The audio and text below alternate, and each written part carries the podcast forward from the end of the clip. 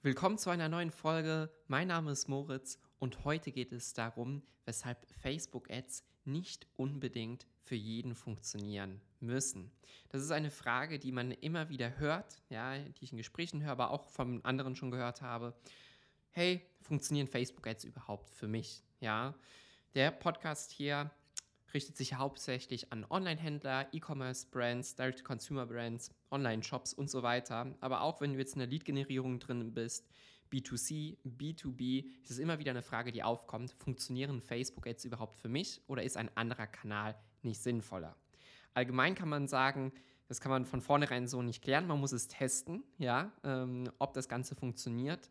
Wenn man sich aber schon vornherein mal ein paar Zahlen durchgeht und seine Erwartungshaltung hier hat, kann man sehen, ist diese realistisch oder ist man dort dann weit, weit davon entfernt und man kann eigentlich sein Werbebudget direkt woanders eher investieren. Die erste Frage natürlich, ist meine Zielgruppe auf der Plattform vorhanden? Und davon gehe ich von aus, sehr wahrscheinlich ist dann eine Zielgruppe auf dieser Plattform vorhanden. Das hängt jetzt natürlich wieder auf deine auf deine eigene Situation ab, äh, wer ist meine Zielgruppe und so weiter. Aber zum größten Teil, sagen wir, du bist ein Online-Händler, ein Online-Shop, dann befindet sich deine Zielgruppe eigentlich schon auf Social Media. Denn in ihrer Freizeit, alle sind Menschen, verbringen die auch ihre Zeit dort. Und ob sie jetzt C-Level sind, Geschäftsführer oder äh, eine andere Zielgruppe, äh, normale, einfach eine normale Bevölkerung, die deine Produkte kauft, dann äh, solltest du die eigentlich hervorragend über Social Media erreichen können. Die Frage ist natürlich, sind deine eigenen Zahlen bei dir im Online-Shop so vorhanden oder so gut, dass du hier auch profitabel Ergebnisse erzielen kannst? Ja?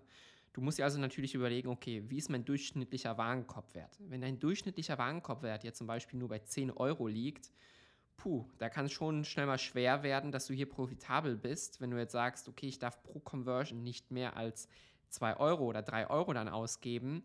Sobald du da drüber bist, dann ähm, kannst du schon sehen, okay, das wird nicht einfach dieses Ziel zu erreichen. Dir muss also im Klaren sein, okay, was ist mein Break-Even ROAS? Also welchen ROAS muss ich erreichen, damit ich einfach 0,0 rausgehe? Äh, beziehungsweise was ist mein Break-Even Kosten pro Kauf? Und dann natürlich auch, okay, was ist mein Ziel-ROAS, mein Zielkosten pro Kauf, mein Zielkost per Acquisition, mein CPA, sodass ich weiß, dass ich ab dieser Stelle dann auch skalieren kann, die Budgets hochdrehen kann, um dann mehr Umsatz, mehr Gewinn, mehr Kunden zu gewinnen. Ja? Wenn du jetzt von vornherein schon sehen kannst, okay, ich habe auf anderen Kanälen, zum Beispiel Google Ads und so weiter, eine Kosten-Umsatz-Relation von 10%, das wäre jetzt umgerechnet in ROAS ein 10er ROAS, ja, ähm, und du testest das jetzt und du siehst, okay, schon nach kurzer Zeit, du erzielst nur ein Zweier-ROAS, dann ist es eventuell für dich sinnvoller, dein Werbebudget auf dieser anderen Plattform auszugeben. Destotrotz kann sich der Kanal dann zum Beispiel jetzt Facebook und Instagram vielleicht nicht als Performance-Kanal für dich eignen, sondern eher als Branding-Kanal und um die Leute ins Boot hineinzuholen. Ja, also um die auf deine Brand aufmerksam zu machen. Und das kann man auch sehen heutzutage. Muss klar sein, dass eine Customer Journey nicht nur einen Touchpoint enthält. Ja, die Nutzer sehen eine Ad, danach gehen sie auf Google, dann kriegen sie auf eine Google Ad, dann kriegen sie wieder Retargeting über eine andere Plattform zu sehen und so weiter und so weiter. Und es sind halt verschiedene Touchpoints involviert über verschiedene Kanäle hinweg. Und jeder dieser Kanäle hat natürlich dann auch eine gewisse Daseinsberechtigung, wenn dieser Touchpoint dazu geführt hat, dass schlussendlich es auch eine Conversion gibt. Wie wir das auch wissen, wir haben schon bei ein paar Kunden mal für einen kurzen Zeitraum Ads komplett deaktiviert. Und was konnte man dann in Google Analytics zum Beispiel feststellen? Okay, die Umsätze allgemein sind nicht nur zurückgegangen, nein, auch der organische, das organische Suchvolumen ist eingebrochen. Die Performance auf Google Ads ist eingebrochen.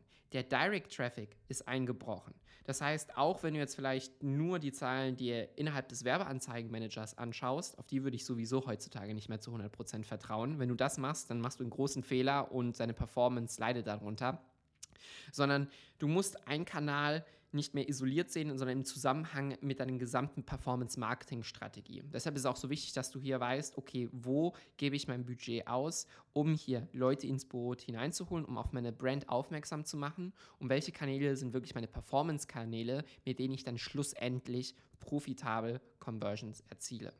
Allgemein kann man also nicht sagen, dass Facebook-Ads für jeden funktionieren, aber jeder sollte es testen und sollte sich, bevor man überhaupt startet, im Klaren sein, was sind die Zahlen, die ich äh, erreichen muss, die ich haben möchte, um hier profitabel zu arbeiten. Bedeutet also, du musst das testen und wenn du wissen möchtest, wie man sowas richtig macht, dann klick in den Link in der Beschreibung und vereinbare dein kostenfreies Gespräch, wo wir uns mal deinen Online-Shop gemeinsam anschauen und den auf das nächste Level bringen.